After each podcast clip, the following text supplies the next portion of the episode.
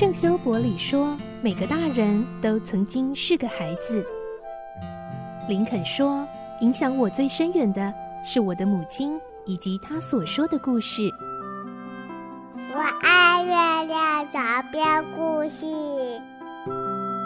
晚安，月亮床边故事。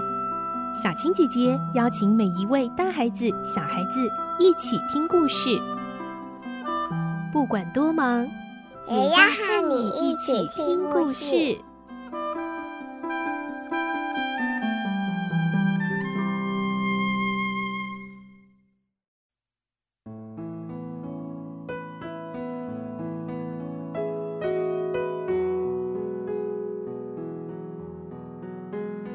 晚安，欢迎你和我们一起听故事。我是小青姐姐，我们继续来听《双面人》第十四集的故事。今天我们会听到乔装成拉乌尔的罗平，以为自己神不知鬼不觉让玛蒂莲假装葬身水底，但他回到组织的时候，看到的景象却让他十分吃惊。来听今天的故事。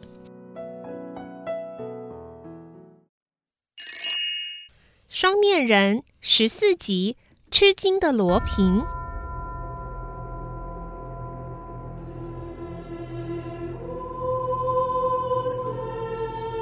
检察官送罗平到门口，一打开房门，就看见秘书鲁贝特一个人鬼鬼祟祟地站在大厅里。罗平走过鲁贝特身边，故意装作没有发现他的样子，拍拍自己的公事包，微笑着喃喃自语。呵呵，那太好了，有了这些文件，问题很快就可以解决了。接着才装作突然发现秘书站在那儿的模样，向他点个头致意，然后匆匆的走了出去。走出门后，罗平心想：那个鲁贝特啊，刚才八成是在门口偷听我们谈话，等到我们开门的时候，才匆忙的跑到大厅站在那里。罗平这么一想，冷笑了一声。他抬头仰望着春天耀眼的阳光，感到心情舒畅了一点，这才迈开大步往前走去。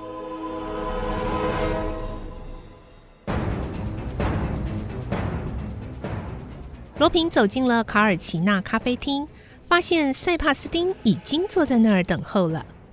哎，塞帕斯丁啊，那一天你怎么也会跑到马赛的哈拉餐厅呢？哎，你怎么知道？那天我化了妆，居然还是被你认出来了。凭你那种化妆技术，也想瞒过我的眼睛啊？你们一共有三个人哈？罗平很得意的问：“您的确厉害，我们是三个人一道去的。首领要我们好好监视您和马蒂莲交涉的过程。那么你也跟踪我们到了湖边吗？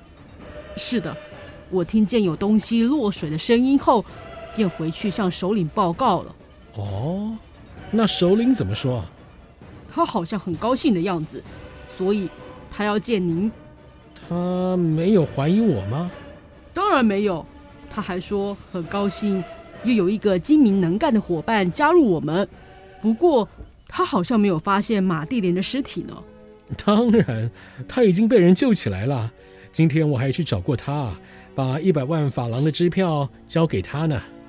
罗平心中想着，并暗自窃笑。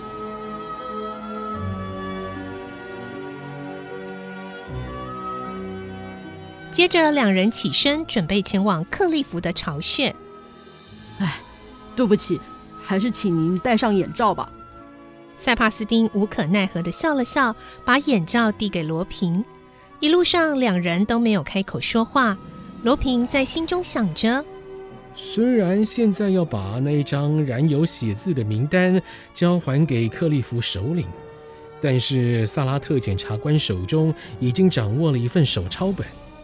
不久之后，他就会根据那张手抄本上面的人名，把克利夫集团的首领跟高级干部一一逮捕。哎，到时候啊，这一切的罪恶跟痛苦就会结束了。这时，罗平突然想起。当马蒂莲要跳入湖中的时候，给了自己深长又热情的一吻。那时的情景至今仍深深烙印在他的脑海中，却又使他想起自己深爱的丽梦，而对丽梦感到愧疚。他心想：还是该把马蒂莲忘掉才对。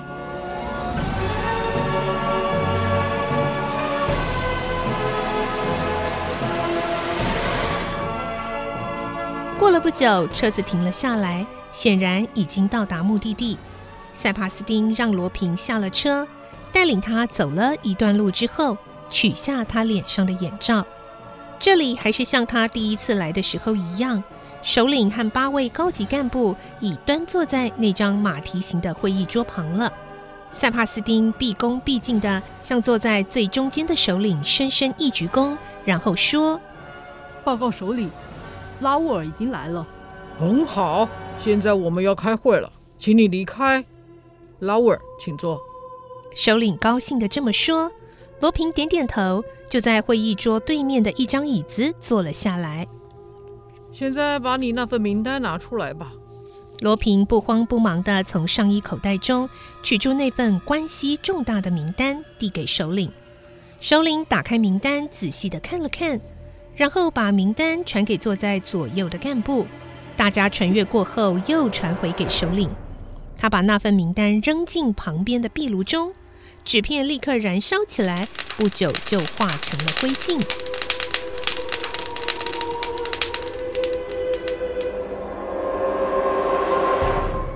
嗯，各位，由于这位拉乌尔先生的勇敢和机智，使我们的最高机密没有泄露出去。我认为他有资格加入我们，各位是否有异议呢？干部们面面相觑，都没有表示意见。既然大家都不反对，那么赞成他加入的，请举手好吗？八位干部都立刻举起了右手，表示赞成。罗平立刻站起来，向大家鞠躬致意。嗯，谢谢大家的支持，承蒙大家看得起我，让我加入各位的阵营。我一定加倍努力来答谢大家。这时，首领突然冷笑着说：“哼哼，并不是他们同意你就可以加入的。我们有一位伙伴还没露面呢，让我们听听他的意见怎么样啊？”首领一边说，一边做了个手势。坐在最旁边的一位干部立刻起身，走向大厅旁的一扇门。他把门打开后，一个人走了进来。罗平一见到那个人，整颗心都凉了。他怎么也不敢相信自己的眼睛，那个人竟然是……以往罗平曾经从事过各样的冒险，自然碰过许多令人吃惊或害怕的事件，甚至好几次陷入敌人的陷阱中，差点丧失性命，却从来没有像这一刻那么吃惊，这么绝望过。罗平在心中自问：“ 我是在做梦吗？”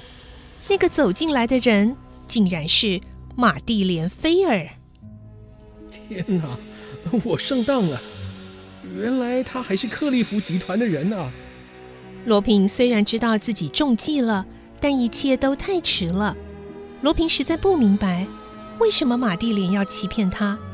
马蒂莲冒了这么大的险为克利夫工作。这一切到底是为了什么？一位干部搬了一张椅子，让马蒂莲坐在首领的身边。罗平心想，马蒂莲可能就是克利夫的第二号首领吧。这时，首领和马蒂莲低声交谈了一下后，对大家说：“各位，关于这件事情的详细经过，我们要向大家说明一下。不过，由于马蒂莲才刚回来，身体还很疲倦。”所以就由我来向各位报告。首先，我要说明的是，从阿尔及利亚打长途电话给萨拉特检察官，想要出卖我们的人，并不是玛蒂莲，而是另有其人。但那个女人已经被我找到，并且杀掉了。那份名单也早已被我销毁了。当时我们可爱的玛蒂莲正好在阿尔及利亚的娘家休假，所以我便请她担任女主角。让他演了一出精彩好戏呀！首领说这些话时，马蒂莲一直低着头，坐在一旁不发一语，也没有抬头看罗平一眼。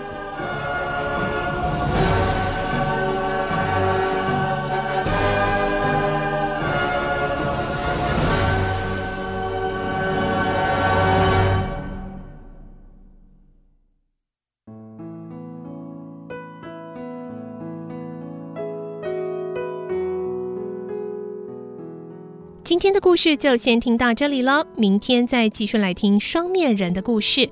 我是小青姐姐，祝你有个好梦，晚安，拜拜。小朋友要睡觉了，晚安。